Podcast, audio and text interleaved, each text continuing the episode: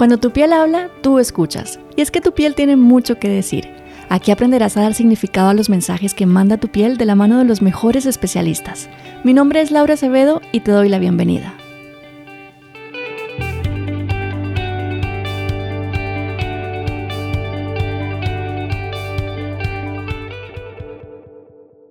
En este primer episodio he tenido el placer de hablar con la doctora Cristina Guren. Ella es dermatóloga especializada en acné adulto y rosácea. La verdad es que me he sentido muy cómoda hablando con ella, aunque yo estaba un poco nerviosa al ser mi primer podcast, eh, pero bueno, ella es toda una experta y al final hemos tenido una charla muy amena que estoy segura de que te va a encantar. Hemos hablado, entre otras cosas, sobre la función barrera de la piel, que por lo general se encuentra alterada en muchas afecciones dermatológicas. La doctora Cristina nos cuenta cómo podemos reforzar esta barrera y así olvidarnos de tener una piel sensible y reactiva. Además, hemos hablado sobre la isotretinoína, un medicamento que las dos hemos usado. Repasamos tanto sus pros como sus contras. Sin más dilación, te dejo con la entrevista. Espero que la disfrutes. Hoy estamos con la doctora Cristina Guren. Ella es dermatóloga y lleva muchos años trabajando tanto en el campo público como en el privado. Hoy en día cuenta con su propia clínica de dermatología y estética. Doctora Cristina, bienvenida al podcast. Gracias por haber aceptado mi invitación. Muchas gracias, Laura. Es un placer estar aquí contigo y con tus oyentes, eh, ser la primera entrevistada y, espero que la primera de muchas. Muchísimas gracias, sí, ojalá. Eh, doctora, bueno, si te parece bien, me gustaría que empezáramos hablando un poquito de ti, que nos cuentes eh, cómo llegas a la dermatología, ¿no? De tantas especialidades que hay y, bueno, qué es lo que te atrae de, lo que, de lo que haces y que nos cuentes un poquito tu trayectoria. Fenomenal. Bueno, eh, yo soy de San Sebastián, nací eh, allí en, esta bella ciudad de, San Sebastián Donostia, y, pero pronto nos fuimos a vivir a, otras ciudades y acabé volviendo a, San Sebastián. Al poco de llegar a San Sebastián, de volver, eh, tuve una grave enfermedad renal y, y estuve dos meses ingresada en el hospital. No sufrí realmente, yo no lo recuerdo como un trauma, porque pues siendo tan pequeña con cinco años, eh, no se vive de forma traumática, pero bueno, la situación sí fue bastante grave. Y ese fue mi primer contacto real con la, con la medicina. Eh, luego, bueno, pues yo era, una, era muy buena estudiante, acabé, eh, decidí estudiar medicina no por haber sufrido una enfermedad, sino bueno, pues porque pensé que, lo podía hacer bien y que, que, era un campo en el que me podía desarrollar muy bien. Y durante la especialidad, eh, cuando roté en dermatología, fue cuando me di cuenta que era una especialidad que era muy práctica, muy rápida, eh, muy visual. Y, a mí en, muchos aspectos me, encantó. ¿eh? Y rápido dije, bueno, yo lo que quiero hacer es, dermatología. Es la, en muchos países, en España desde luego, es la especialidad más difícil de elegir vía especialidad MIR. Entonces, bueno, pensé, vale, vaya, he elegido la que la, más complicada, pero bueno, lo, pude hacer bien y accedí a la especialidad. Y es verdad que a lo largo de mi vida, eh, aparte de esa enfermedad renal, yo he tenido muchos problemas eh, de piel y mucha gente me pregunta, ¿pero elegiste dermatología por tus problemas de piel? Pues yo pues soy tengo dermatitis atópica desde niña, eh, acné, luego he tenido rosácea, de lo que ya hablaremos. Entonces, pero no, realmente no lo elegí por eso, lo elegí porque me gustaba mucho la dinámica de la especialidad y, pensé que se podía adecuar mucho a mi forma de, ser y, de trabajar. Y siempre digo que aunque yo tuviera aquella enfermedad renal grave, de la cual no tengo ninguna secuela, eh, pero lo que, aunque esa fuera la enfermedad más grave, lo que a mí más me ha hecho sufrir es el acné. ¿eh? Yo tuve mm. un acné bueno, pues importante, moderado, severo en, durante la adolescencia y aquello me marcó. Em, y repito, no lo elegí por eso, pero desde luego sí que una vez dentro de la especialidad eh, me ha marcado mucho a la hora de intentar entender a, los pacientes y, saber cómo están llevando su, patología y cómo afecta su calidad de vida, que aunque no sea una enfermedad que, que grave como tal en cuanto a, supervivencia, vamos a decir, pero enfermedades como el acné y la rosácea afectan muchísimo. Sí, ¿verdad? Qué, qué, interesante. Y bueno, como te comentaba antes de empezar esta grabación, eh, pues muchas personas me solicitaban eso, ¿no? Como que eh, intentara contactar con profesionales que habían vivido un poco eh, esa experiencia, pues para, para sentir esa empatía, ¿verdad? Mm. Y, yo creo que al final los dermatólogos os convertís un poco en, en, psicólogos, tal vez, porque sí que es verdad que pues todas las enfermedades en la piel que se manifiestan en, en zonas donde, pues más que nada, pues que se pueden ver, sobre todo, pues nos afectan muchísimo, ¿no? Al fin y al cabo, pues nuestro rostro es nuestra carta de presentación y, entiendo que, pues puede afectar eh, severamente, aunque no sea una, enfermedad grave como tú mencionas, eh, sí que puede afectar nuestra, nuestra vida, ¿no? Claro. Eh, a ver, yo siempre explico a los pacientes que desde, luego todo el organismo está relacionado y somos uno, ¿no? En el fondo todo está relacionado, pero eh, en la, especialmente eh, la piel está muy relacionada con eh, pues el estado emocional, el sistema nervioso. Tenemos que tener en cuenta que en el embrión hay tres capas embrionarias originales de las cuales van a derivar todos los órganos del, cuerpo. hay una capa interna que llamamos endodermo, una media que llamamos mesodermo y una externa que llamamos ectodermo. Bueno, pues del ectodermo, de la capa externa, deriva la piel y todos los anejos, es decir, uñas, pelo, etcétera, y el sistema nervioso central. Entonces, eh, están íntimamente relacionados, o sea, originariamente eran, eh, eh, parten de unas mismas células, de una misma capa. Entonces, ¿cómo no nos va a afectar que el estrés o que el estado emocional o, se refleje en la piel. Eso, es, eso, es, una realidad.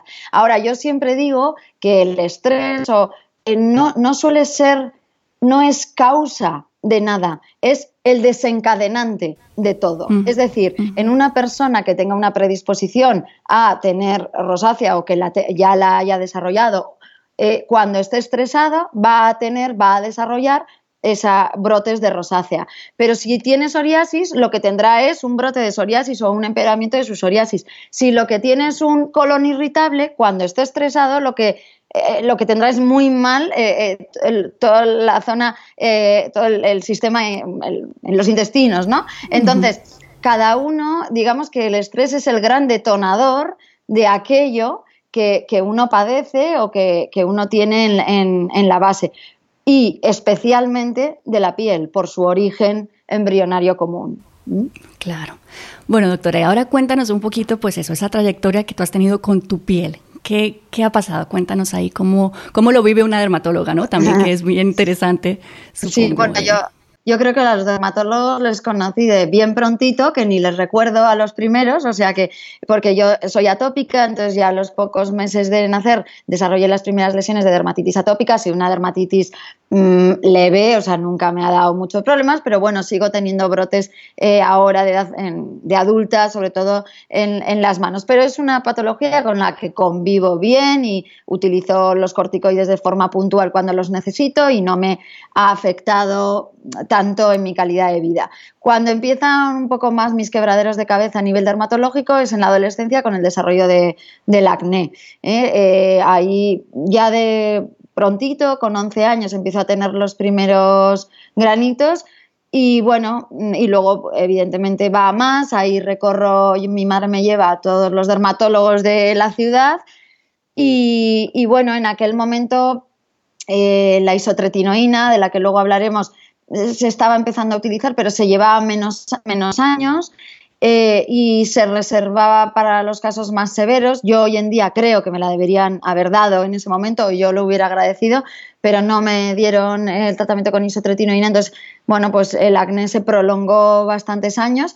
Ya finalmente, y con antibióticos, tal, pues fue aminorando y ya llegué a la universidad con un acné más o menos controlado. Pero a mí durante la adolescencia me, marcó porque, bueno, pues eh, veía que, o sea, yo miro hacia atrás y, veo cómo me afectó en muchos aspectos de mi vida, mm, pues eh, eh, de relación, o sea, pues, pues me daba vergüenza, no quería ir a una fiesta porque porque no me apetecía salir con esos granos. Lo primero que hacía al despertar era mirarme cómo estaba la cara. Eh, o sea, era un estar constantemente pendiente de mi piel y de mis granos mm, como si fuera el problema que pivotaba mi, vida. O sea, y, eso es lo que a mí me da tanta pena y eh, cuando lo veo en mis pacientes intento explicarles que eso tenemos que, cambiarlo, ¿no? que, tenemos que intentar que que su piel deje de ser un problema y se olvide mm. de que, de que la, salud al final es el silencio de los órganos, ¿no? Dicen, pues efectivamente que te olvides de que, de que eh, la piel está ahí, ¿no? Eh, entonces, bueno, pues finalmente eh, durante la, carrera universitaria más o menos está la cosa más o menos estable y ya al, llegar a empiezo la residencia de dermatología en Madrid y, ahí tengo un nuevo, un pequeño brote de rosácea, de, perdón, de acné, todavía es de acné, y decido que, eh, que ya me he cansado y entonces yo misma me pauto eh, tratamiento con isotretinoína, dosis bajas, que es el, el Roacutan, y ahí eh, finalmente se controla muy bien el acné. Y ya años más tarde, yo creo que por el uso incorrecto de cosméticos, eh, por haber tenido previamente acné, porque el acné y la rosácea están muy relacionadas, empiezo con pequeños brotes de rosácea, pero rápido, eh, eso yo sí que es verdad que la rosácea no me ha hecho sufrir mucho porque la controlé muy rápido, eh, porque yo ya era dermatóloga, además me fui a Estados Unidos a, a rotar con un dermatólogo americano que me cambió muchos aspectos eh, y vamos, conocimientos al respecto de la rosácea y la controlé rápido, reforcé muy bien la función barrera y hoy en día la verdad es que estoy contenta porque, eh, bueno, pues tengo mis pequeños brotes de dermatitis atópica, sobre todo en las manos, pero nada que me trastornen y no pueda controlar y la rosácea está muy bien controlada hace, hace tiempo y ya no me hace sufrir. Muy bien, muy bien, doctora.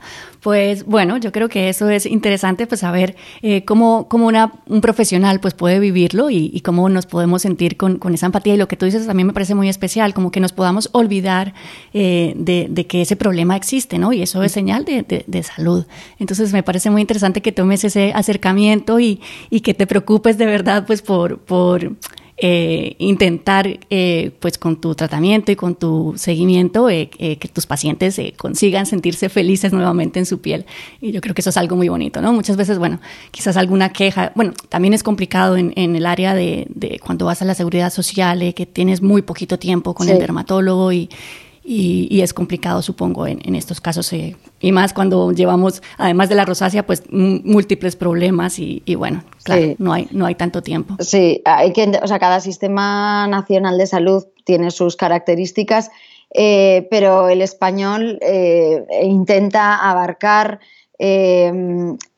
una mayor parte de la, de la patología pero a cambio y, de forma no remunerada directamente, o sea, no pagada directamente, la pagamos a través de los impuestos y, la paga, y vamos, eh, no es una sanidad barata, pero eh, está claro que, claro, tenemos que entender que no es lo mismo, no podemos pedir lo mismo en una consulta de la seguridad social que en una consulta privada. ¿eh? Yo trabajo en, ambos sitios y es que las limitaciones y la situación es totalmente diferente y hay veces que yo intento eh, llegar un poco a ese punto de dolor y que se pueda desahogar, pero claro, tengo siete minutos.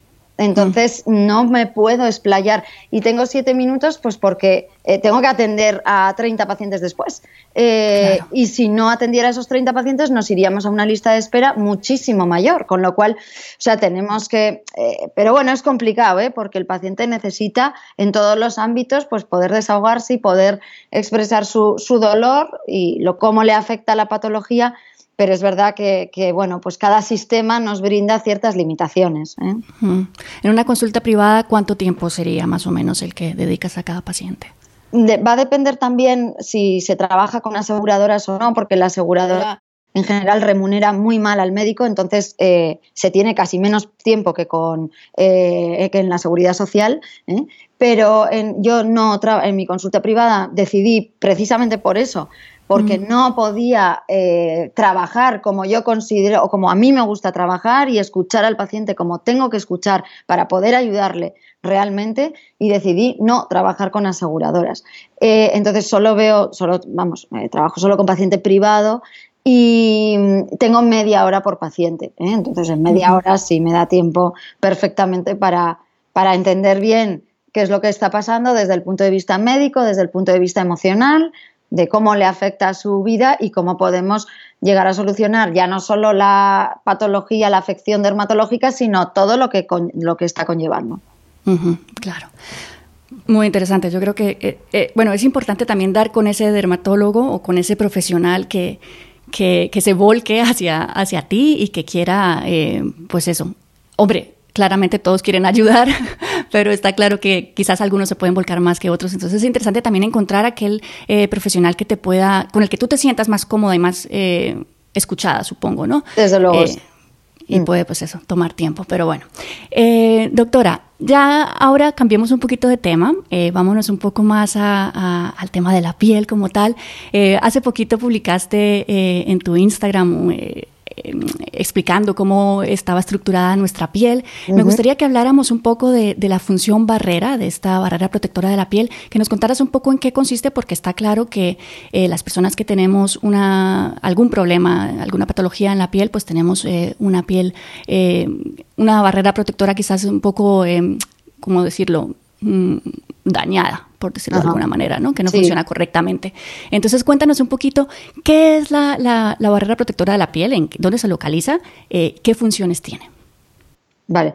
A ver, la piel efectivamente tiene mm, diversas funciones, es el órgano más grande del, que tenemos, del organismo, del cuerpo, y eh, tiene una función eminentemente protectora frente a las agresiones del exterior, tiene una eh, función de, mm, regulación de temperatura, de secreción de sudor, grasa, eh, diversos vamos, secreciones que emitimos por la, por la piel, eh, de termorregulación también a través del sudor y de, la, y de la propia capa física que supone la piel frente del el interior del organismo frente al exterior. ¿no?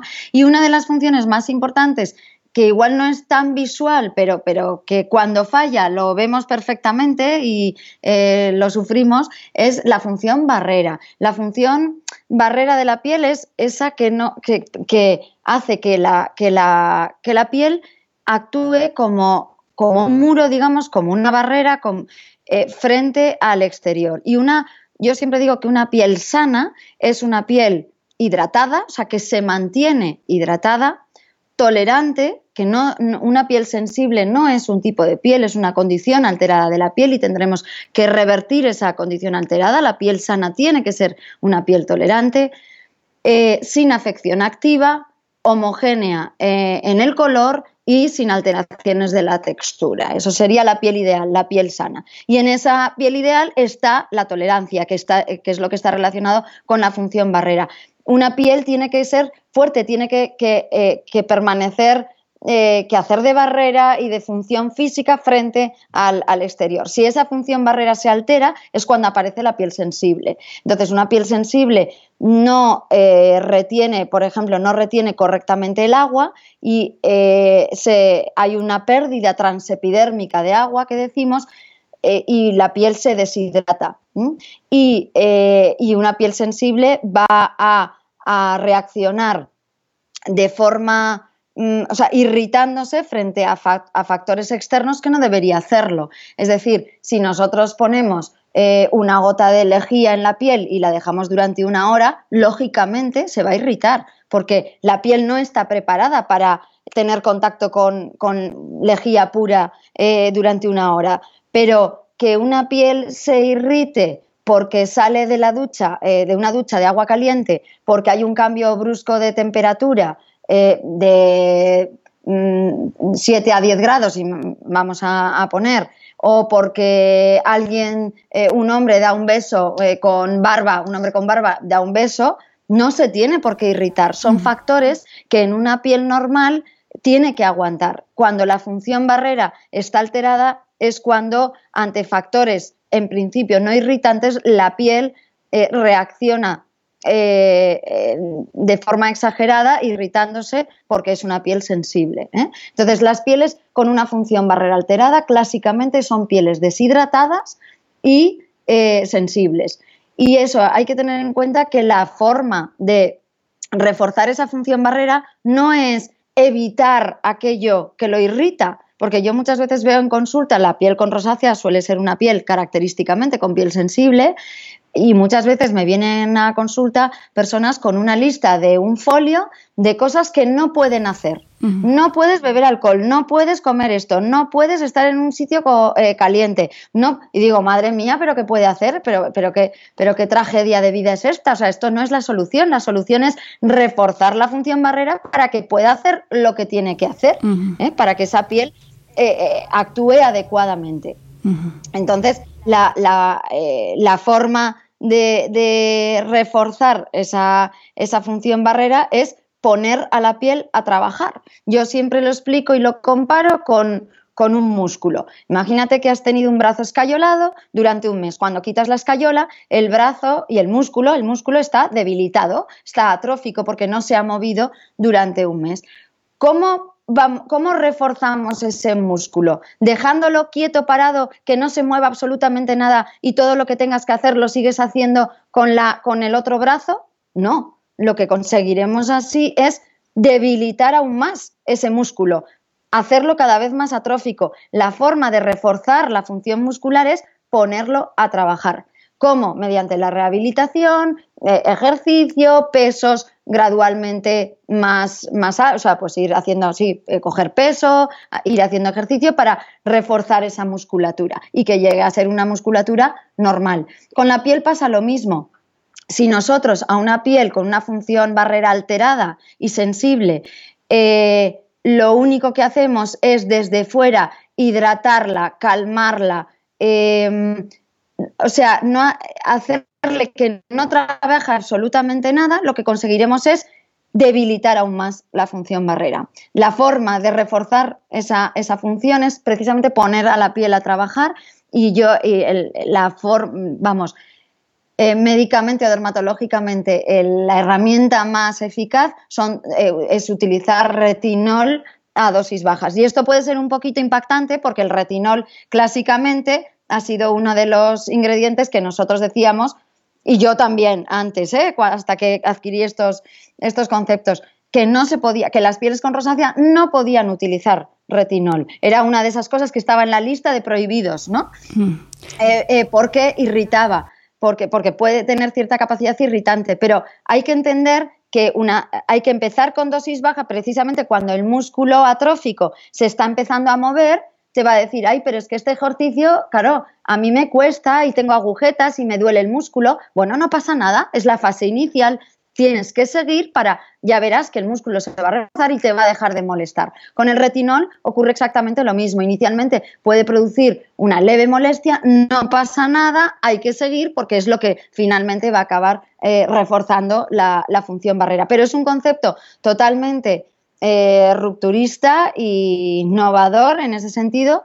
Cuando lo explicas y lo pruebas, tiene eh, todo el sentido del mundo y funciona muy, muy bien, pero es complicado porque hasta ahora hacíamos precisamente lo contrario, evitar todo, todo irritante. Hay irritantes que sí que hay que evitar, ¿eh? o sea, porque no tiene sentido que una piel con rosácea, por ejemplo, con una función barrera alterada, utilice una vitamina C porque va a irritar, pero no va a reforzar función barrera. Primero habría que eh, reforzar. esta función barrera. Claro, claro. Es como si el músculo debilitado le pones a, coger un peso de 100 kilos, pero no, no, vamos a ver, no, no cojas eso. O sea, primero refuerza la función del músculo y luego ya eh, eh, efectivamente podrás hacer todos los ejercicios que tú quieras. Entonces, lo que tendremos que utilizar es aquello que refuerce la función barrera a pesar de que inicialmente pueda irritar un poquito, entendiendo que eso es totalmente normal, pero no utilizar aquello que irrite sin reforzar función barrera. Eso es absurdo. Ahí lo que vamos a hacer es eh, debilitar más la función barrera. Vale. Doctora, pero pongámonos en, pensemos pues que quizás no todo el mundo tiene acceso a, a, un dermatólogo, porque mucha gente probablemente que nos está escuchando quizás no la tenga. Eh, en esos casos en los que Claro, porque yo entiendo que si vas a hacer un tratamiento con retinoides deberías hacerlo asesorado por un profesional, ¿no? No te vas a ir tú solita a comprarte no sé ni si puedes hacerlo. ¿Es, es posible encontrar eh, cremas sí, el, sí, sí, o sea, dentro de del grupo de los retinoides, que es la familia que deriva de la vitamina A, mm. tenemos moléculas de diferente mm, eh, potencia, digamos. La más potente y la que se considera un medicamento es el ácido retinoico, que eso en principio solo se dispensa con mm, receta médica. Eh, y no es el que yo utilizaría en una piel sensible porque es demasiado potente. Luego tenemos el, retinal de ido, luego el retinol y luego el retinil. Entonces, para, para una piel eh, sensible, para reforzar función barrera, yo me iría al retinol, que es como el tercer escalón. Es el más utilizado porque tiene, es, tiene una buena potencia y una, y una irritación más moderada que el ácido retinoico o que el retinal de ido, ¿de acuerdo? Que son más potentes, más, más brutos, digamos. Entonces, yo utilizaría el retinol, yo empleo el retinol. Y un retinol a dosis bajas, pues al 0,0, al, 0,1, 0,2, lo puede adquirir el paciente en la, en la farmacia. ¿eh? Hay productos, pues por ejemplo, el, eh, si me permites decir, ¿podemos decir marcas comerciales? Sí. Digo, creo yo. no sé muy bien cómo es esto, pero... Sí, eh, vamos, en, yo he participado en muchos podcasts y la gente lo agradece, ¿eh? que, se, mm. que se mencionen. Eh, además, yo no tengo ningún conflicto de interés en ese sentido. El Redermic, por ejemplo, de la Roche-Posay, pues es un producto que tiene un 0,2% de retinol y es un producto que para empezar, por ejemplo, un paciente con rosácea, pues puede, puede ser muy buena opción. Pero eso tú recomendarías que lo hiciera con un seguimiento de un profesional o que vaya él solito a su farmacia y se lo... Sí, sí, puede ser con un profesional, mucho mejor, porque eh, la rosácea, como todo, ¿eh? o sea, casi todas las patologías en, en, dermatología hay que abordarlas globalmente. No hay, ni, no hay ningún medicamento que él solo vaya a tratar el conjunto de síntomas de la rosácea. Hay que combinar diferentes opciones. Tendremos que combinar retinol con algo que baje la inflamación, con otra cosa que controle la grasa, etcétera. Entonces, si puede hacerlo con un profesional especializado en la materia, eso es, en mi, opinión, lo mejor y además es una inversión inicial que luego va a agradecer muchísimo porque a mí me vienen pacientes diciendo, es que doctora, me he gastado en cremas, yo no sé, he comprado una y otra crema y nada me ha servido, ¿no? Eh, entonces, muchas veces haces, una, haces la inversión de, la consulta y de, las cremas que ya te prescribe y con eso, si con eso solucionas el problema, en el fondo estás ahorrando dinero. Ahora, que no puedes hacer esa inversión, pues puedes hacerlo tú solo utilizando eso, retinola muy bajita concentración, ¿eh? para reforzar esa función barrera. Vale. Doctora, y bueno, yo entiendo y claro, tiene muchísimo sentido lo que tú comentas de que hay que eh, empezar a activar a la piel, ¿no? A fortalecerla y... Eh, pero entonces me pregunto también, eh, pues en, claro, si yo en mi blog pues soy de, de las que ha dicho, pues eso, hay que evitar ingredientes que puedan irritarnos y tal, sobre todo al principio, cuando no conocemos muy bien nuestra piel, eh, y no sabemos qué estamos haciendo, ¿no? Y pues eso, ahora con las redes sociales y con que puedes encontrarlo todo en Internet, eh, pues nos antojamos de lo que la persona que, esté en el momento hablando, pues diga, esto me funcionó muy bien. Entonces a mí eso me parece un poquito eh, riesgoso, ¿no? Sobre todo cuando, cuando no conoces muy bien tu piel y cómo va a reaccionar en esos primeros. Entonces me pregunto, yo, por ejemplo, lo que, y creo que te he escuchado hablar de, de ello, que decías que, por ejemplo, que un aceite no estaría, eh, no sería algo eh, recomendable para una piel, por ejemplo, con rosácea. Yo te hablo de rosácea porque es lo que, lo que yo tengo. Pero en mi caso, por ejemplo, yo he notado que, que, claro, si utilizas cremas que contienen otros ingredientes que probablemente te pueden irritar sin tú saber lo que estás haciendo, porque esto lo estoy hablando de personas que quizás no están siguiendo un tratamiento con un dermatólogo, ¿no? Eh, entonces yo les digo, lo, lo que para mí funcionó en su momento fue irme por una rutina muy simple, una rutina que no tenga productos con un millón de ingredientes que no sé cuál me va a irritar.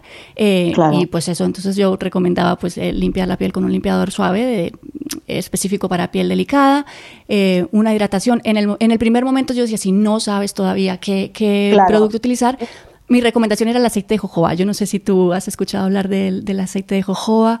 sí, sí en un primer momento, yo ¿no? Estoy totalmente de acuerdo contigo. Sí. Claro, o sea, si no sabes y estás solo, no utilices eh, productos, o sea, ingredientes eh, potencialmente irritantes como los alfa hidroxiácidos, vitamina C alta alta concentración porque puedes tener una gran irritación y que ir, mm, hacer disfuncionar aún más la función barrera y, empeorar todo más, ¿no? Entonces, eh, estoy de acuerdo que ante la duda, si estás tú solo, mejor utilizar productos suaves, limpiadores suaves, los aceites en general, en concreto en la rosácea, es verdad, o sea, la rosácea suele tener, eh, tiene una, mm, una hiperfunción de la glándula sebácea, digamos. Entonces, eh, depende cómo se, utilice el aceite, pero el aceite, por ejemplo, si es un aceite limpiador de una doble limpieza, ahí no hay ningún problema. Pero aplicar un aceite en muchas pieles puede hacer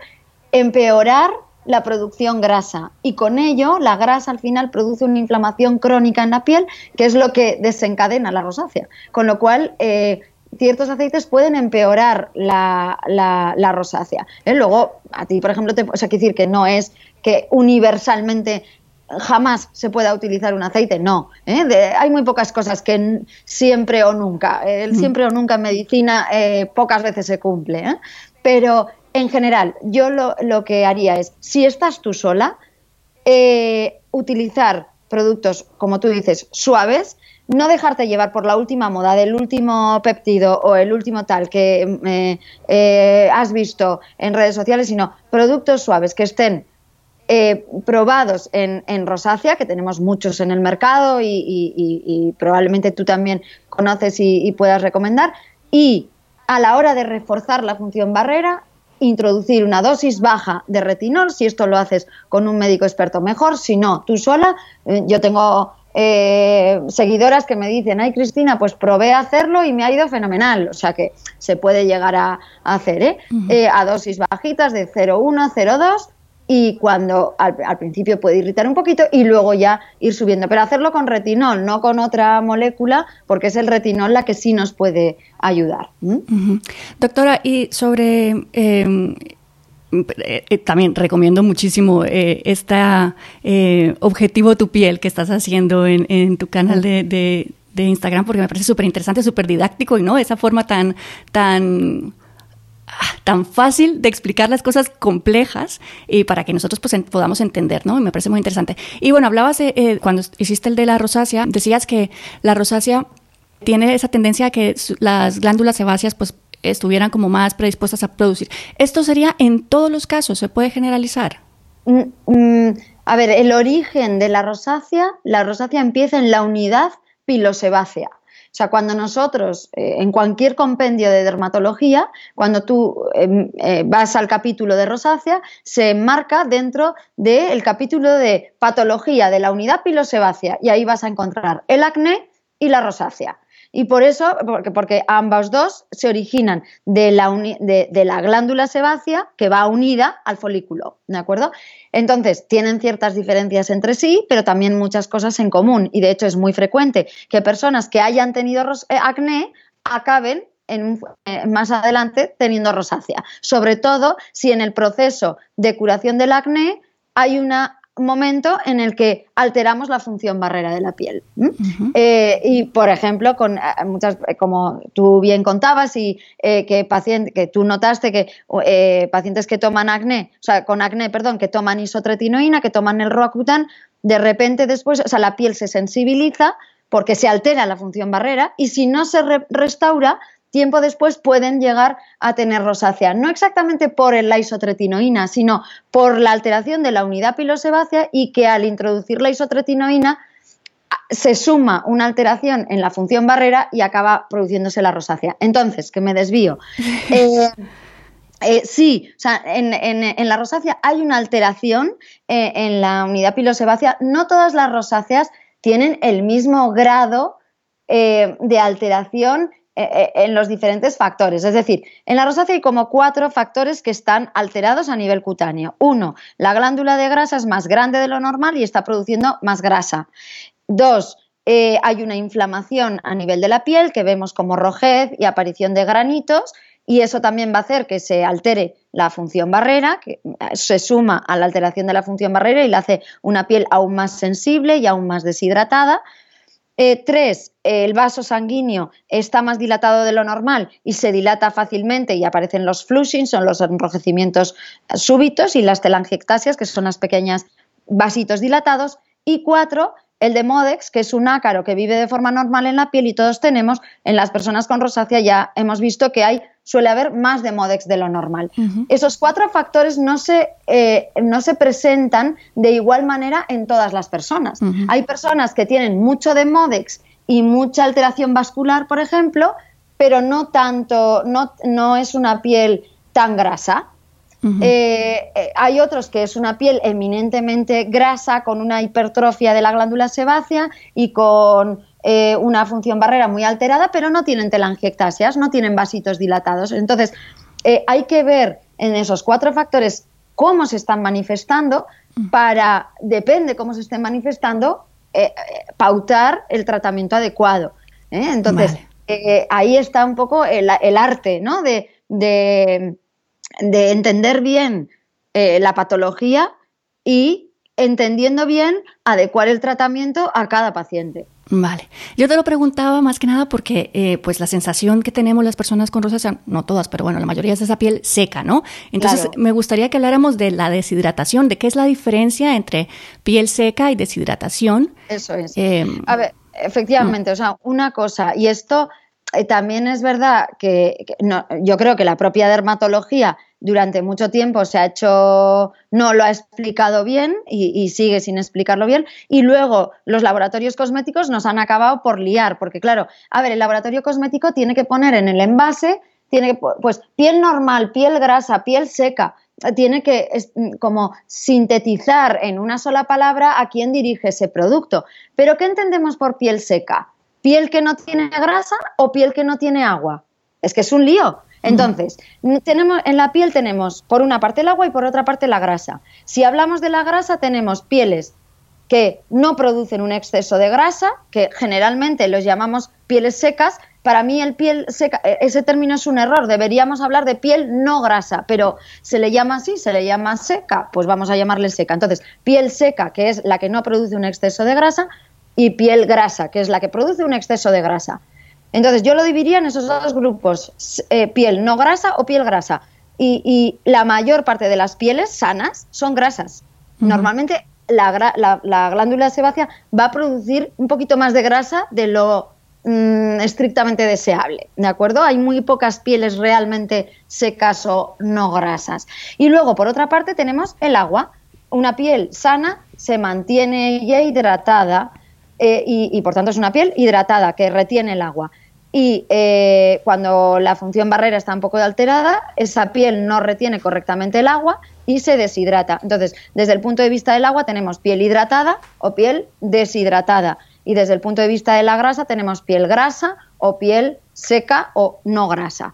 Entonces, claro, es muy habitual, por ejemplo, en pacientes con rosácea, que la piel sea grasa deshidratada. Entonces, ¿qué es lo que ocurre? Que la paciente, lo que no, la, digo la paciente porque en un 95% son mujeres, ¿eh? pero eh, también incluimos a, los hombres, claro, que sí. Entonces, eh, lo que nota la paciente es la piel, el poro abierto, la piel, mm, por ejemplo, cuando se despierta por la mañana puede estar grasa en toda la zona T, pero la nota tirante, Mm, seca, mm, eh, sí, mm, deshidratada porque falta agua, porque no está reteniendo correctamente el agua por esa alteración en la, en la función barrera. Entonces, hay que tener claros esos dos conceptos, agua y grasa. Y una piel puede ser grasa, pero estar deshidratada. Entonces, ahí lo que tendremos que hacer es controlar esa, esa grasa, es decir, reducir esa producción de grasa y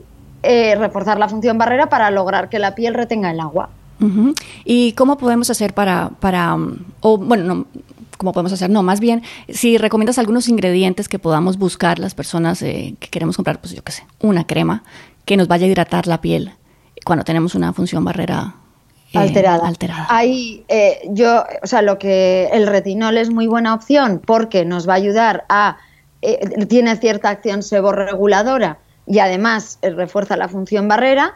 Y luego yo lo combinaría con, eh, con cremas por ejemplo, se puede utilizar un retinol al 0,1 por la noche y por la mañana una, una crema hidratante no grasa o sea, en principio, que eh, sí, que no sea grasa por, por la mañana. Y ahí, em, eh, bueno, pues hay muchos activos calmantes que, vamos, seguro que tú conoces mejor que yo, em, pero que, nos pueden ayudar y muchos productos en, eh, en, en, farmacia y en otras líneas fuera de farmacia que van a tener, que específicamente diseñadas para rosácea. Pero yo y esos productos se pueden utilizar en rosácea ¿eh? y, tanto limpiadores como... Pero sí es buena idea combinarlo con una dosis baja de retinol por la noche, porque es lo que a la larga va a transformar y va a reforzar esa función barrera.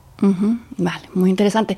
Y doctora, pero además me gustaría que nos hablaras un poco, eh, aunque tú dices que debemos exponer a la piel a, o que la piel debería funcionar correctamente, pero si tenemos esta barrera eh, disfuncional, sí. Eh, existen, por ejemplo, algunas ¿Qué agresiones podemos darle a la piel sin querer? Por ejemplo, se me ocurre las exfoliaciones, ¿no? Eh, yo creo que, pues, cuando yo, inicié con, el tema de la rosácea, recuerdo eh, haberme puesto a hervir una olla con agua y decir, ponerme la toalla encima y me voy a hacer con vapor y, bueno, o sea, errores que uno comete increíbles. Entonces, ¿qué cosas podemos estar haciendo eh, que estén deteriorando, además, esta función barrera? Claro. Sí, eh, eh, casi todo al final, o sea, eh, por ejemplo, efectivamente, esfoliar la piel, esfoliar la piel cuando la función barrera está alterada, la va a irritar.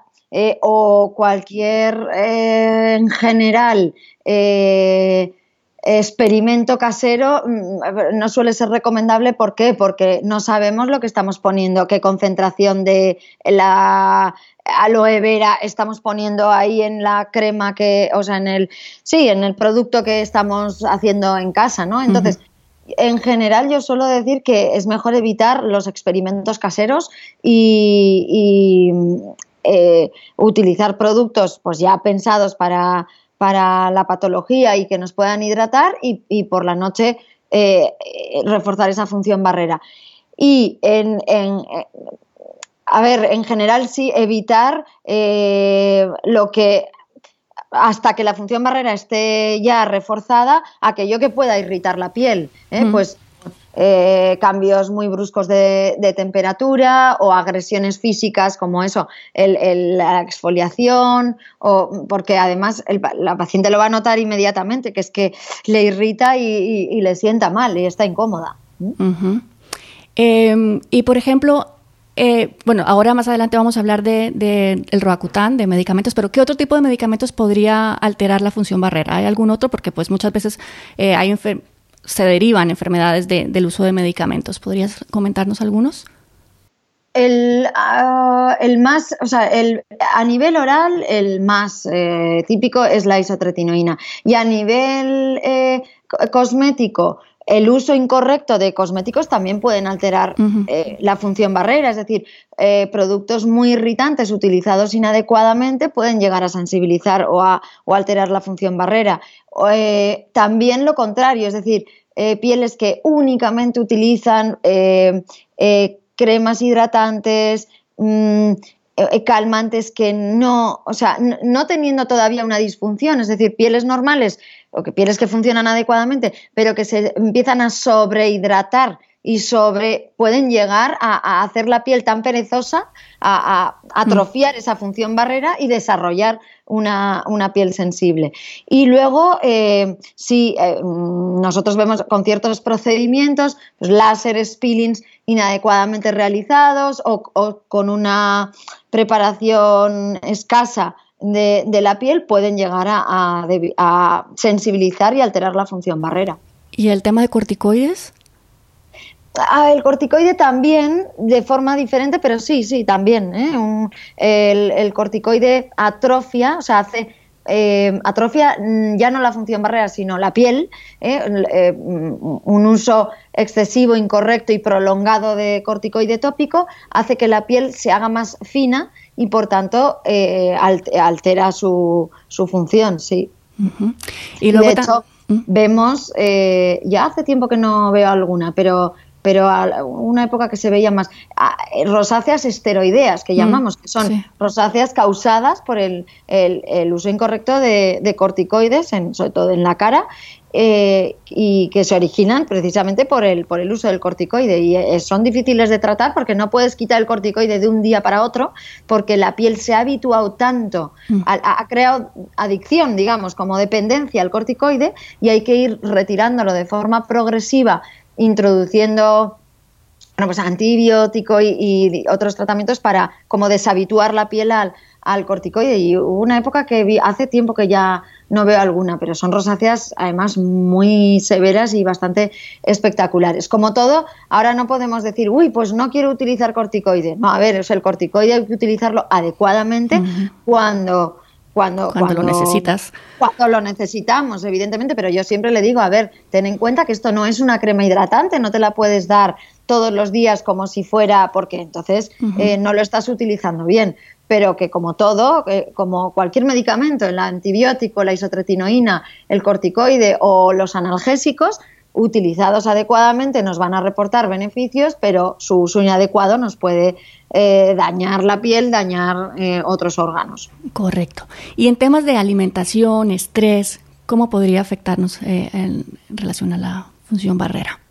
El, en general, no es que ni uno ni otro va a hacer va a crear una disfunción, una disfunción en la función barrera de la piel, pero una vez ya está creada, sí, podemos notar sus alteraciones eh, por ejemplo, con la alimentación, pues con alimentos picantes, con el alcohol, vamos a notar, el alcohol lo que es es un vasodilatador, entonces al, dilatarse el vaso mm, aparece un poco ese flushing y, y si eh, si además la función barrera está alterada, va a ser aún más notorio, más evidente.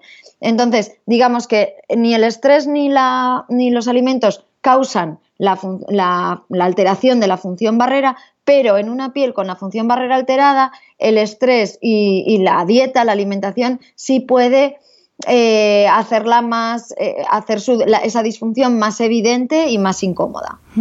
Yo te lo comento porque, bueno, hace poco hice un curso de alimentación online para, ah, pues, para mejorar la salud de la piel, eh, porque se ha visto que hay esa, esa relación ¿no? entre nuestro intestino y, la salud de la piel, en, en la microbiota intestinal y la microbiota eh, que tenemos en la piel, ¿no? que se nos olvida que también tenemos eh, bacterias buenas, buenas y malas en la piel. Entonces te lo preguntaba más que nada por eso, porque también hay, ah, pues depende de cómo nos alimentemos, no es que provoque como tal, como tú dices, pero está claro que hay una, es importante tener en cuenta, pues eso, no no ingerir alimentos inflamatorios que, pueden empeorar. Todos, al final todos los, esto en la piel, en rosácea y en, y en todo, ¿eh? o sea, todos los, los, alimentos procesados en general generan un estado proinflamatorio a nivel orgánico global y en la piel que va a facilitar que se altere, mm, la, que genere, pues eso, que, aparezca una inflamación no visible, no vemos la piel roja, pero ahí hay una microinflamación que, entre mm. otras cosas, altera la flora normal de la piel y va a hacer que eh, eh, se desencadene, pues, por ejemplo, el acné, la rosácea, la dermatitis, etcétera. Y cada vez se está hablando más de esto y, eh, evidentemente, porque comas un, alimento procesado, o sea, como todo es el acúmulo de, de, ello, ¿no? pero y de hecho ya se está hablando muchísimo de la metformina como el, el futuro fármaco anti-aging. La metformina es un antidiabético oral eh, que yo de hecho utilizo mucho en, acné como porque tiene cierto efecto antiandrógeno, se evita o disminuye el efecto de las hormonas androgénicas, de las hormonas masculinas, eh, que influyen mucho en el acné adulto. Y eh, pero la metformina reduce esa inflamación, ese estado inflamatorio generado por el envejecimiento, por la dieta, etcétera. Y bueno, pues parece que puede tener muchos beneficios en ese sentido. Y, vamos, yo salí eh, hace poco de una conferencia diciendo, vamos a ver, me voy a empezar con la metformina ya mismo, o sea, ya mismo. Y, va en, línea con eh, toda esa eh, concepto y visión un poquito más global, ya no de centrarse solo en la piel, sino de centrarse en todo el organismo y ver cómo todo está todo eh, está relacionado, ¿no? El intestino con el cerebro, con la piel y por supuesto que cómo nos alimentamos, nuestro estilo de vida, si hacemos ejercicio o no, si influye directamente en este caso en el beneficio de o en el estado de la piel. Yo creo que es muy interesante que vayamos en ese camino, ¿no? De, de ver el todo, ¿no? No solamente enfocarnos como, como dices, en ese puntito que hay que, no, sino vamos a tratarlo todo, porque todo está relacionado y todo nos afecta. Eh, sí, desde luego. Eh, bueno, no sé cómo lo ves de tiempo, llevamos ya 50 minutitos. Eh, no sé si quieres que hablemos un poquito de la isotretinoína, aunque ya has hablado pues bastante, o, bueno, tengo también eh, algunas otras preguntitas que, que, le quiero hacer a todos los, los participantes del podcast. Eh, Muy bien. entonces, bueno, no sé, dime tú cómo lo ves. Si sí, podemos hablar brevemente de la isotretinoína y pasamos a las preguntas. Perfecto. Entonces, si quieres, yo te cuento un poquito, pues eso, cuál fue mi experiencia para que la gente quizás entienda de dónde viene eh, el comentario que hice en Instagram, que creo que fue el que me un comentario que me respondiste en Instagram y en el que me dijiste que me querías explicar, eh, pues eso, por qué eh, la isotretinoína como tal no es la causante de la rosácea. Y bueno, no sé si me expliqué mal ahí. bueno, el caso es que yo tuve un, un acné hormonal después de haber consumido consumido, ¿no? Porque fue un, aro vaginal eh, de anticonceptivos hormonales. Dejé de utilizar este aro y, empecé con un acné hormonal. Em, yo no le presté mucha atención porque la verdad es que sí que soy, soy poco de mirarme en el espejo, diríamos así. Eh, pero entonces una, un amigo de mi madre me dice, Laura, tan guapa que eres, pero ese acné. Y entonces ahí como que ya me, me marcó y me dijo, uy, Dios mío, pues tendré que hacer algo. Eh, Fui yo al dermatólogo, un amigo me había dicho que había ah, hecho este tratamiento y que le estaba funcionando genial, entonces fui yo quien le propuso al dermatólogo directamente eh, que hiciéramos el tratamiento em, y bueno, él me lo recetó. Es verdad que pues eso, tienes los efectos secundarios de eh, que se te seca mucho la piel, todas las mucosas y tal, pero el acné efectivamente se, se fue yendo. Mm, pero yo siento que inmediatamente después, porque no fue como que hubiera pasado al año, no, fue como terminar el tratamiento o incluso ya con el tratamiento eh, empecé a ver cómo me enrojecía ante cosas que antes no me pasaban, ¿no? Cinco meses antes no, pues me tomaba una copa de vino y no me ponía roja. Ahora ya me empezó a pasar. Entonces yo hice como esa relación, ¿no? Además, pues eso, ves que es verdad que eh, dentro de sus efectos secundarios hay una, eh, ¿cómo se dice? Que... Eh, sí, un apartado. Sensibiliza, sí, que, puede sensibilizar la, la, barrera protectora de la piel. Eh, entonces, pues hice como esa conexión. Yo dije, pues mira, no sería la causante, pero propició los medios, ¿no? Como que debilitó mi piel de tal manera que si antes la tenía, quizás la iba a desarrollar con 40 o con 50, no lo sé, pues eh, he adelantado el, tema y, pues ahora eh, pues tengo esto. Entonces, y no he sido la única persona que me lo ha comentado, doctora. No, bueno, eso es algo. He visto también casos, ¿eh? Sí. He visto casos similares, sí. ahí lo que está ocurriendo es lo siguiente, o sea, es probablemente, eh, nunca lo sabremos, pero probablemente eh, hubieras tenido rosácea, o sea, eh, esa, esa alteración en la, en la unidad de pilosebácea, en la unidad de la glándula sebácea y el folículo, estaba ahí, te produjo acné y probablemente hubiera, hubiera eh, terminado siendo una rosácea, aunque no hubieras tomado eh, isotretinoína. La isotretinoína eh, lo que hace, actúa em, haciendo más pequeña la glándula sebácea, que tanto en el acné como en la rosácea están, está aumentada esa glándula, disminuyendo la producción de grasa y, bajando la inflamación, ¿de acuerdo? Tanto, tanto la inflamación tanto del grano del acné como de la, de la rosácea. ¿Qué es lo que ocurre? Que Doctora, ¿te puedo, te puedo interrumpir aquí un momentito? En este caso sería entonces, eh, ¿se recomendaría solo para gente que tiene pápulo pustular, o sea, que tiene pápulas y pústulas, o en cualquier eh, tipo de rosácea? No, va a funcionar mucho mejor en, en, la pápulo pustular y en la que haya una, eh, o sea, clínicamente un exceso de un exceso de producción de grasa, el poro abierto y lesiones papulopustulosas, sí. Claro, porque hay gente que pues eso ha hecho el tratamiento pero no ha visto ese éxito porque quizás su problema eh, no era el de las glándulas. Eso es, no, no es el que predominaba. Igual, como decíamos antes, si tienes una rosácea telangiectásica, pues ahí la isotretinoína no te va a hacer mucho. ¿eh? va a ser mucho más eficaz el láser o el IPL. En cambio, en una, por eso decíamos que tenemos que entender bien cómo se está manifestando, qué está predominando en ese caso para elegir adecuadamente el tratamiento. O sea, la isotretinoína lo que va a hacer en, en la rosácea en concreto es reducir la actividad de la glándula y el tamaño de la glándula sebácea, reducir por tanto la producción de grasa y bajar la inflamación, con lo cual tendrá sentido en aquellas rosáceas papulopustulosas con un exceso de producción de grasa. Si en una rosácea telangiectásica donde lo que predomina básicamente son, eh, es la dilatación de los vasos, o solo hay flushings, pues ahí no tendrá especial interés porque no va a ser especialmente efectivo. En rosácea se utiliza, cuando lo utilizamos en rosácea, se utiliza a menos dosis que la que la utilizamos en acné. ¿eh? en, acné eh, lo que hace en el acné es similar, disminuye el tamaño y la producción de grasa de la glándula sebácea, eh, desobstruye el poro, porque en el acné hay una obstrucción del poro que no hay en rosácea, y desobstruye ese poro y baja la inflamación. ¿eh? Entonces, y en acné, mm, hoy en día lo utilizamos a dosis mucho más bajas que lo que se utilizaba anteriormente eh, en el pasado, pero se utiliza generalmente a más dosis que en rosácea. ¿Mm? quiero dejar claro que yo no estoy en contra del medicamento como tal, creo que pues eso es importante utilizar esos recursos que tenemos, además, eh, cuando son necesarios. Eh, pero bueno, me gustaría que nos contaras también un poquito, eh, pues, qué efectos secundarios podrían tener, porque es verdad que se puede haber un efecto secundario del medicamento. Sí, a ver, la isotretinoína, de hecho, cuando se inicialmente o sea, salió hace 30 cinco años. ¿eh? ¿eh? o sea, la conocemos desde hace bastante tiempo. Inicialmente se utilizaba a dosis muy altas y a dosis altas tenía muchos efectos secundarios, entre, entre ellos una eh, mucha sequedad de las mucosas y de la piel, de los labios, incluso de los ojos, de la, de la piel, llegándose a, cuartear.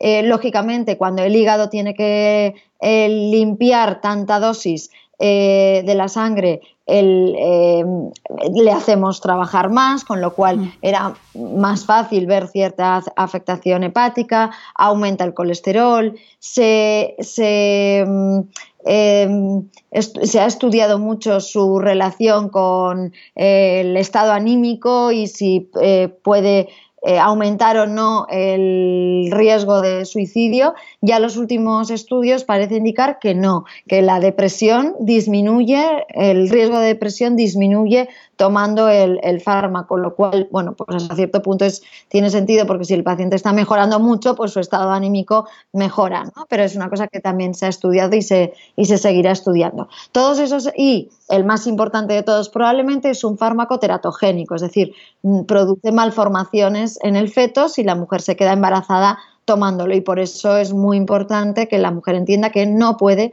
quedarse embarazada durante el tratamiento ya hasta un mes después de terminarlo y tampoco puede eh, ni el hombre ni la mujer donar sangre por si va a esa sangre donada a una mujer embarazada. Entonces, eh, esto lo veíamos de forma mucho más acuciante, mucho más notable cuando utilizábamos dosis altas. Las dosis altas, por ejemplo, en países como Estados Unidos se siguen utilizando bastante. ¿eh? En Europa hemos, tendemos a bajar la dosis, a utilizar dosis mm, moderadas bajas. ¿Nos eh, podrías decir, perdón, ¿qué, son, qué es una dosis alta y qué es una dosis Una dosis alta puede ser, por ejemplo, acerca, cerca de un miligramo kilo de peso. Es decir, 50, 40, 50 eh, eh, van a ser dosis altas. Yo he visto poner hasta 80 miligramos, que es una pasada de dosis. Mm. Eh, una dosis media, pues puede ser 20, 30, depende del peso, claro. no es lo mismo una mujer de 40 kilos que un hombre de, de 80. 20, 30 miligramos y una dosis baja, pues son 5, 10 miligramos al día. Esto al día. Entonces, Em, ahora que ya tendemos a utilizar dosis medias bajas, o sea, yo por encima de 20, 30, pocas veces, o sea, 20 eh, utilizo poco, ¿eh? pero y por encima de eso, rarísimo. em, eh, vemos mucho, estos efectos secundarios disminuyen notablemente. La afectación del hígado es rara verla. El aumento de colesterol en personas que tengan predisposición a, aumento de colesterol sí se puede ver cómo repunta un poquito, si no también es, es raro.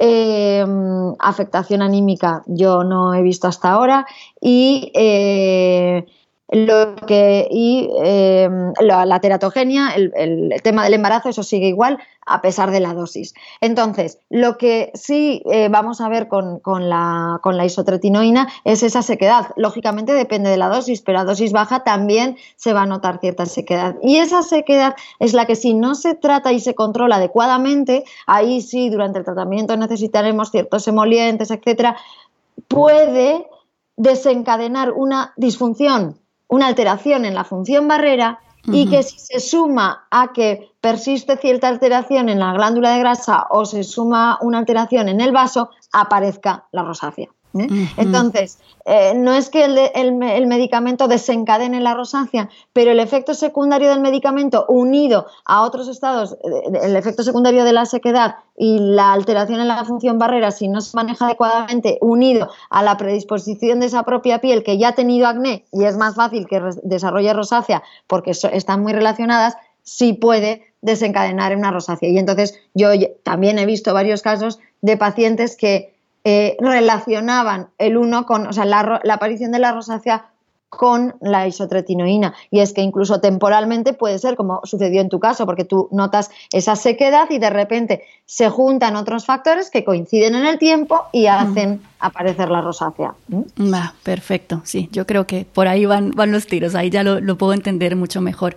Eh, claro que sí. Pues bueno, yo no sé si, si quieres contarnos algo más, eh, si se me ha quedado por preguntarte algo. Eh, yo bueno, transmitiría un mensaje de, esperanza y de a los pacientes con, con rosácea y con acné y con acné adulto, por ejemplo, que es también una patología que se suele dar eh, muchas veces como en el mismo perfil de, mujer adulta, que es como un perfil muy característico. Entonces, eh, eh, yo a veces leo de compañeros, incluso de, bueno, pues esto es crónico y no se cura y como un poco ahí, ala, ahí te fastidies con tu, ¿no? Con tu, y tienes que mm. adaptar tu vida a la rosácea. No.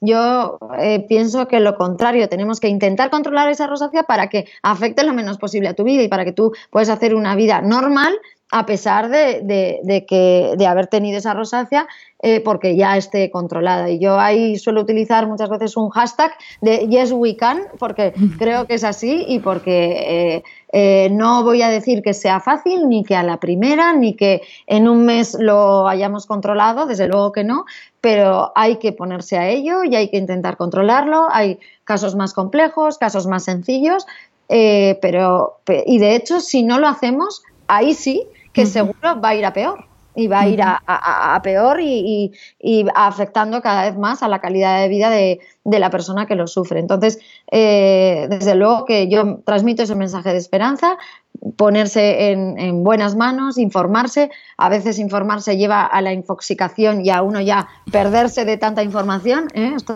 a veces sucede, pero, pero que sí se puede. Me encanta, me encanta ese mensaje muy importante porque pues eso es verdad que muchas personas eh, recién diagnosticadas dicen ya este fue el fin de mi vida porque además nos ponemos a ver esas fotos de cómo puede avanzar la enfermedad y ya decimos no, eh, métete en una cueva y no vuelvas a salir. Pero no, se puede, se puede controlar y, claro que sí se puede hacer una vida normal. Eh, pues, doctora, ahora quiero hacerte unas eh, preguntitas que, tenía, que tengo planeadas para hacérselas a todas las personas que, vengan a acompañarnos aquí. y bueno, pues como tú sabes, el, el, podcast se llama Cuando tu piel habla. Entonces a mí me gustaría preguntarte, ¿cómo escuchas tú a tu piel? Bueno, ahora de, yo diría que hay dos vertientes, una pues más dermatológica y profesional por la profesión que, tengo. Y, otra eh, pues más eh, digamos, doméstica o, personal. Al final, la piel, como, como bien dice el título, te habla y te cuenta muchas cosas. Y yo, por ejemplo, cuando eh, me empiezo a estresar y empiezo a tener mis brotes de dermatitis o me sale algún pequeño brotecito de, rosácea, aunque ya esté muy bien controlada, pues eh, intento mirarlo y decir, bueno, vale, lo voy a tratar, pero voy a, voy a tratarlo médicamente y como profesionalmente sé, pero también voy a irme un poco más al origen, intentar reducir ese estrés, eh, dormir más, comer mejor eh, y prestarle atención a, bueno, esto se está revolucionando, pues vamos a intentar bajar el ritmo. Genial. ¿qué cosas dirías que la mayoría de personas estamos haciendo bien? O sea, pensamos que estamos haciendo bien, pero en realidad estamos haciendo muy mal. En relación a la rosácea. En relación al cuidado de la piel. Ah, el cuidado de la piel en general. Em, buena pregunta. Eh, en general, yo creo que muchas veces veo pieles sobrehidratadas. Eh, o sea, que, o que utilizan más que sobrehidratadas, que utilizan demasiado producto y al final eh, asfixian la piel y, mm, mm, hacen disfuncionar o alterar esa función barrera precisamente por eh, el tanto uso de cosmético. Muchas veces, o sea, en, cosmética menos es más y es mejor utilizar menos productos bien pensados. ¿Y, para qué queremos utilizarlo? No porque sí o porque lo utilice fulanita. Eh, ¿con, qué, ¿Con qué función eh, utilizamos ese, ese producto? Yo diría eso, el mayor fallo muchas veces es utilizar demasiadas cosas y sin saber para qué. Genial.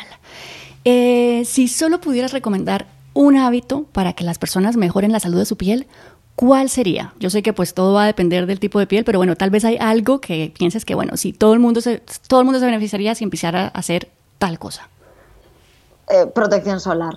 Eh, protegerse del sol. No somos conscientes de que, eh, por lo menos la cara, yo no digo todo el cuerpo, pero la cara fundamental, porque no somos conscientes de que Vivimos eh, en un país como es España muy soleado, que tenemos muchas horas de sol y que la cara está muy expuesta, incluso aunque eh, sea invierno, ¿eh? porque vamos por la calle, porque nos está dando también luz no solar, pero luz visible, que también puede afectar. Entonces, protección solar. El siguiente sería limpieza, una limpieza adecuada. Pero si tuviera que elegir uno, probablemente fotoprotección.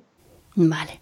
Y bueno, como vivimos en un mundo con tanta información y desinformación, eh, pues en el que todo el mundo quiere dar su opinión, ¿qué mensajes o qué consejos crees que deberíamos ignorar?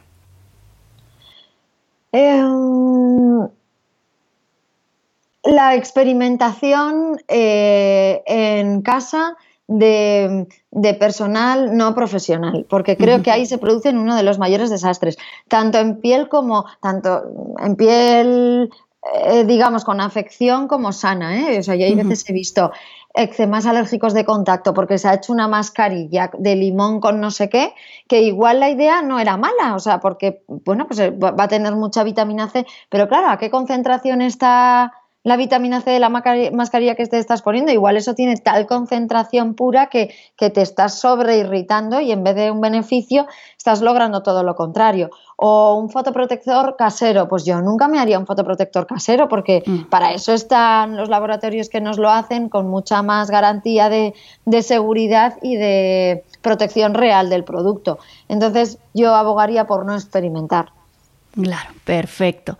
Y ya para cerrar esta lluvia de preguntas, eh, ¿hay algún consejo que escuches dentro de tu profesión eh, con el que no estás para nada de acuerdo? Eh, sí. Mm, probablemente, o el, el más disruptor fue, y que yo un poco traje mm, de la mano del doctor Ovalli, que es del que lo aprendí aquí a España, el uso de, el, o sea, el, el, consejo sería evita a toda costa el retinol, por ejemplo, en piel sensible, pues no, yo creo que hay que utilizarlo para reforzar esa función barrera. Perfecto, muchísimas gracias doctora, eh, gracias por haber compartido tanta información tan valiosa que estoy segura que a muchas personas nos va a ayudar a eso, a escuchar mejor nuestra piel y a darle los cuidados que necesita. Y bueno, ahora dinos en dónde te podemos encontrar. Bueno, yo trabajo en, Madrid, eh, tengo mi propia clínica eh, en el centro de Madrid, que es Clínica Eguren, Dermatología y Estética, y, mis áreas de especialización son la rosácea, eh, el acné adulto y, la estética, la estética facial y bueno, la verdad es que eh, recibo muchos pacientes de Madrid, de fuera de Madrid, que hacen un grandísimo esfuerzo de trasladarse hasta Madrid y vía online. ¿eh? También eh, veo pacientes por teleconsulta, que hoy en día nos lo permite. Siempre explico que no cualquier cosa se puede ver por teleconsulta porque no puedo la calidad de la imagen no me permite diagnosticar, pero muchas veces el acné, ya, bueno, la mayor parte de las veces el acné ya está diagnosticado y la rosácea también, con lo cual, eh, bueno, pues me permite eh, esas dos patologías, es fácil eh, verlas también por teleconsulta. Perfecto, pues ya pondré entonces un link a tu clínica y también usas Instagram, que también me parece una fuente, una herramienta muy interesante de, de compartir información. Sí, ahí me vais a encontrar como doctora DRA Cristina Eguren, eh, barra baja derma. Eh, y bueno, sí es la red social que más utilizo y la que más estoy potenciando en este momento.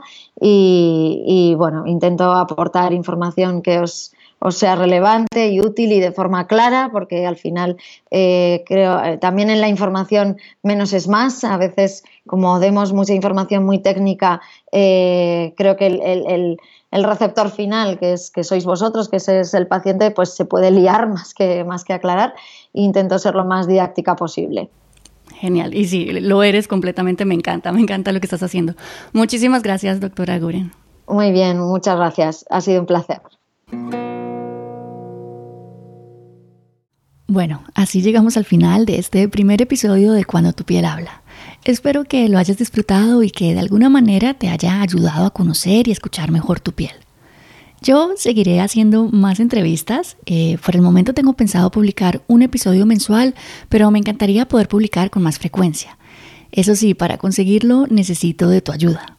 Primero, quiero pedirte que te suscribas al podcast desde cualquiera de las plataformas que estés usando, como por ejemplo Apple Podcast, Spotify, Evox, Spreaker o Google Podcast. Eh, solo tienes que buscar cuando tu piel habla y darle a suscribir. Y si te ha gustado escucharnos, pues también me ayudaría un montón si me puntúas con 5 estrellitas en iTunes. Esto es muy importante porque así el podcast tendrá más visibilidad y más especialistas querrán venir a hablar conmigo. Y ya si me dejas un comentario, pues mejor que mejor. Aprovecha también para dejarme tus dudas y bueno, así tomo nota para futuras conversaciones. Bueno, con esto yo ya me despido por hoy. Muchas, muchas, muchas gracias por haber llegado hasta aquí. Te mando un abrazo y recuerda, cuando tu piel habla, tú escuchas.